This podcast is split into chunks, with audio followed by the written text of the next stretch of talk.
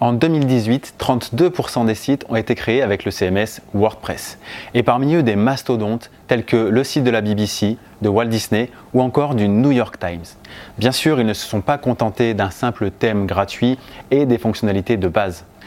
Pour vous, on va voir aujourd'hui comment optimiser le référencement de votre site sur WordPress en 11 points. Améliorer la vitesse de chargement de votre site en gérant le cache. Avec un plugin tel que WP Rocket, vous allez pouvoir utiliser un CDN, gérer le cache et même gérer l'apparition des éléments au fur et à mesure de leur apparition sur la page. C'est du lazy loading. Ça va vous permettre vraiment de gagner un temps considérable de chargement. Après, vous avez également des logiciels gratuits parce que celui-ci est payant. En gratuit, vous allez avoir WP Super Cache, mais qui va se contenter de la partie cache de votre site. Un autre problème récurrent dans la gestion du temps de chargement de votre site, c'est la gestion du poids des images. Là, une solution très simple s'offre à vous. C'est le service Imagify.io qui va repasser sur toutes les images de votre site en quelques secondes ou minutes pour toutes les optimiser sans perte de qualité. Quand vous importez des images sur WordPress, renseignez la case texte alternatif. C'est là que Google va regarder de quoi parle votre image. Soyez descriptif, comme si vous expliquiez à quelqu'un ce qu'il y a sur l'image. Suivez les liens morts de votre site avec le plugin Broken Link Checker qui va vous prévenir dès qu'un lien sera mort sur votre page.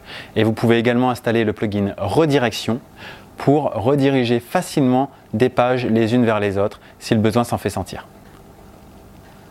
Passez votre site en HTTPS.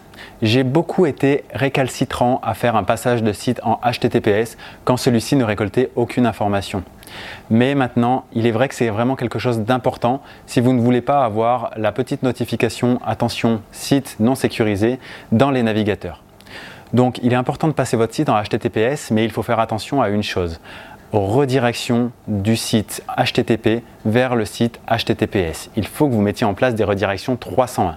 Donc n'hésitez pas à vous faire accompagner d'un professionnel pour ne pas perdre votre référencement. Afin de vous aider, il y a également le plugin Really Simple SSL qui va vous permettre de faire les redirections facilement. Et vérifiez bien tous les points de contrôle une fois que c'est mis en place. N'utilisez pas les tags. Il peut y avoir des exceptions, mais globalement, le fait de créer des tags va simplement rajouter des pages sur votre site qui vont présenter du contenu dupliqué interne. Donc sauf si vous savez ce que vous faites, n'utilisez pas les tags.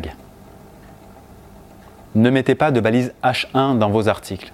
En effet, la balise H1 va par défaut être sur le titre de votre article ou de votre page. Ça va dépendre de votre thème, vous pouvez vérifier ça. Du coup, quand vous rédigez un contenu, il ne faudra jamais mettre de H1 dans la partie contenu réellement de votre article. Il faudra commencer, pour faire une suite logique, avec un H2. Utilisez des URL courtes. Enlevez les stop words, le, la, du, au, etc Séparez vos mots par des tirets. Ne conservez que les mots-clés intéressants et un maximum de 5. Ne mettez pas de majuscules et ne mettez pas d'accent. Pour l'optimisation globale de votre référencement, utilisez le plugin Yoast SEO. Il va vous permettre de faire tout un tas d'optimisations, parmi lesquelles la gestion du robot.txt, du sitemap.xml, de vos titles, de vos balises métadescription, du fait d'indexer ou pas certaines parties de votre site par exemple. Dans euh, la partie des permaliens, il y a un élément qui s'appelle rediriger l'URL des pièces jointes vers l'URL de l'article parent. Vérifiez qu'il est bien activé. Sinon, ça voudrait dire que pour chaque image que vous rajoutez sur votre site, vous risquez d'avoir une page qui est automatiquement créée et invisible de votre côté et qui va être indexée par Google. Il ne faut pas que ça se produise. Le plugin Insert Headers and Footers va vous permettre de mettre des scripts dans le head ou le footer de votre site. C'est vraiment très pratique pour insérer des tags tels que celui du code de suivi de Google Analytics ou encore votre pixel Facebook ou d'autres services externes tels que Hotjar par exemple. Ça va vous éviter d'installer un plugin pour chaque euh, service dont vous avez besoin. Ce qui m'amène au dernier point, désactiver les plugins qui ne sont pas utilisés sur votre site. Un plugin prend de la place sur votre site et va l'alourdir. Donc ça ne va pas aider votre temps de chargement.